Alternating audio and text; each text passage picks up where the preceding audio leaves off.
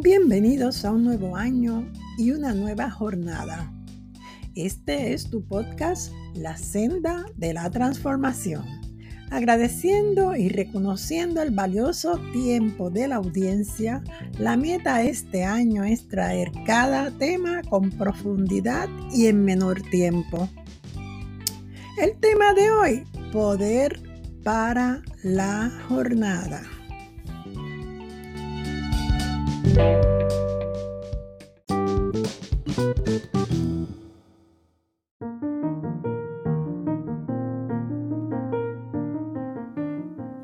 Nuestra jornada de vida es como el día. Se enciende la luz del hermoso sol, se escuchan las voces sonoras de la vida y la acción. Estamos llenos de vitalidad para enfrentar todos los retos que se presenten. A la mitad de la jornada, la carga comienza a provocar sudor y comienza a bajar la producción. Llega el atardecer, llega el cansancio y se desfallece. Ya solo se espera dar los últimos aletazos para ir al reposo. Y llega la oscuridad Cesa el afán. Nos detenemos. Esto no solo describe la vida humana y cada jornada diaria, sino también el proceso que se da cuando tenemos sobre nuestros hombros una responsabilidad ineludible, una tarea importante o un llamado ministerial, como lo es un pastorado, liderazgo, la paternidad de nuestros hijos, la administración de una agencia, por mencionar algunos. Por ello, Dios nos exhorta a mirarlo a Él, la fuente de nuestro poder. Nos promete sus recursos para levantarnos a continuar la jornada con nuevas fuerzas y sabiduría.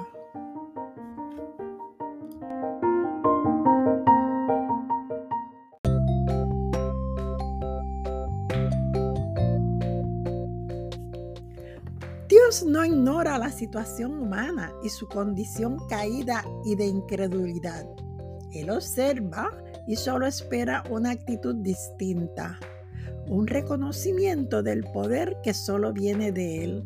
Su pueblo no podía ver en el pasado y todavía hoy que Dios está en control de toda su creación.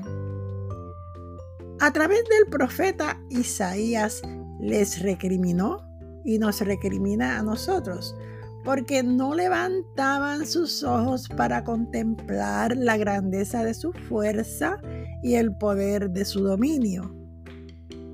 En medio de una mirada incrédula, Dios mantiene una pregunta para ti y para mí, escrita hace 28 siglos atrás. ¿No has sabido, no has oído que el Dios eterno es Jehová, el cual creó los confines de la tierra? No desfallece ni se fatiga con cansancio, y su entendimiento no hay quien lo alcance. Él da esfuerzo al cansado y multiplica las fuerzas al que no tiene ninguna. Los muchachos se fatigan y se cansan, los jóvenes flaquean y caen, pero los que esperan a Jehová tendrán nuevas fuerzas, levantarán alas como las águilas, correrán y no se cansarán, caminarán y no se fatigarán. Eso lo lees en Isaías 40, 28 al 31. Dios nos está invitando a reconocer tres cosas su poder como nuestro Creador y Dios, el referente mayor a donde debemos acudir. Lo segundo, nuestra fragilidad humana versus la capacidad de una de las aves más poderosas del mundo, el águila. Y la promesa de Dios de renovación, restauración y transformación divina. Esta ave depredadora, el águila, cuando, cuando joven es fuerte y de gran visión, vuela por las grandes alturas, se siente libre y poderosa, pero llega el tiempo de su envejecimiento y la pérdida de sus fuerzas. Su vida depende de Dios. Dios la creó con unas características únicas en su especie, pero su vida, su vida tiene un fin. Los científicos la llaman la reina de las aves, pues no tiene que preocuparse porque otros depredadores le ataquen, ya que está por encima de la línea de la alimentación. A veces creemos ser como el águila, invencible. Ella tiene una peculiaridad. Su cuerpo muda su plumaje cada año, pero su pico se desgasta y sus garras pierden capacidad. Aunque existe una leyenda sobre la renovación del águila que cuenta que pueden llegar a los 70 años de vida, sin embargo, según los científicos, unas especies duran 25, otras pueden alcanzar los 40, pero en cautiverio. Y la verdad es que no es posible que sus garras y picos sean cambiados. Deberán usarlos hasta el final de sus vidas.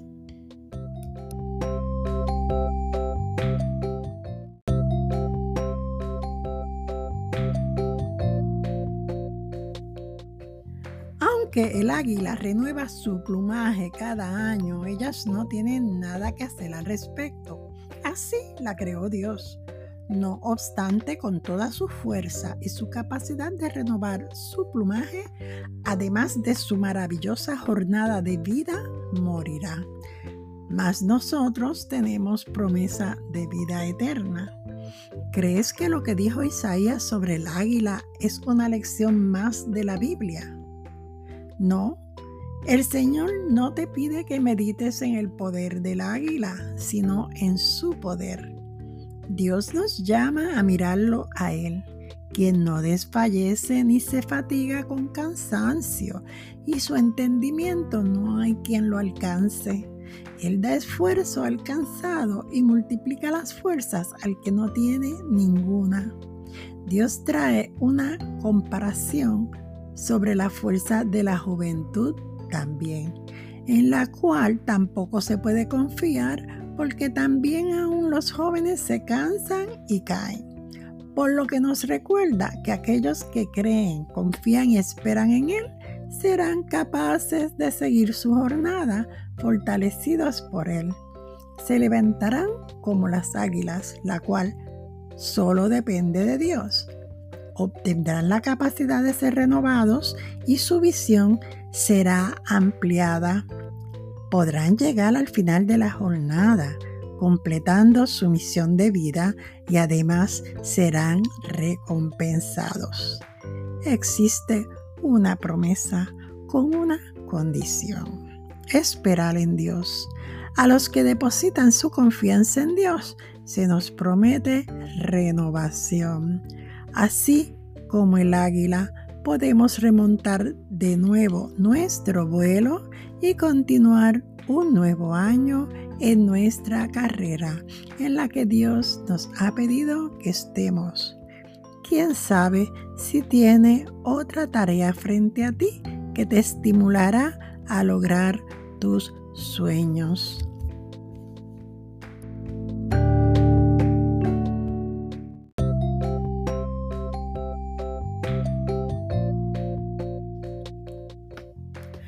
En definitiva, cada vez que finaliza un año, traemos al corazón la intención de hacer cambios. Esto requiere planes y señalar una o más metas, pero al final de este, ¿cuál es el resultado? Cansancio, desánimo, desgaste físico y emocional o frustración. ¿Cuántos se han sentido así? Todos. Confieso que yo me he sentido así en distintas ocasiones. Por eso he comparado la vida humana con una jornada de trabajo. Lo cierto es que cuando estamos a nuestro nivel más bajo, nos volvemos amargos e insípidos. Perdemos el brillo. Nuestra boca detiene la palabra de aliento y es posible que también nos escondamos de las exigencias y retos que están frente a nosotros porque han disminuido las fuerzas. Aunque nuestra vida física es frágil y es corta, podemos ser renovados. En contraste con el águila, Dios creó al ser humano para la eternidad. Dios promete ayudarnos. Espera y confía en que Él te empodera y te sostiene. Reitero, quién sabe si tiene otra tarea frente a ti que te estimulará a lograr tus sueños.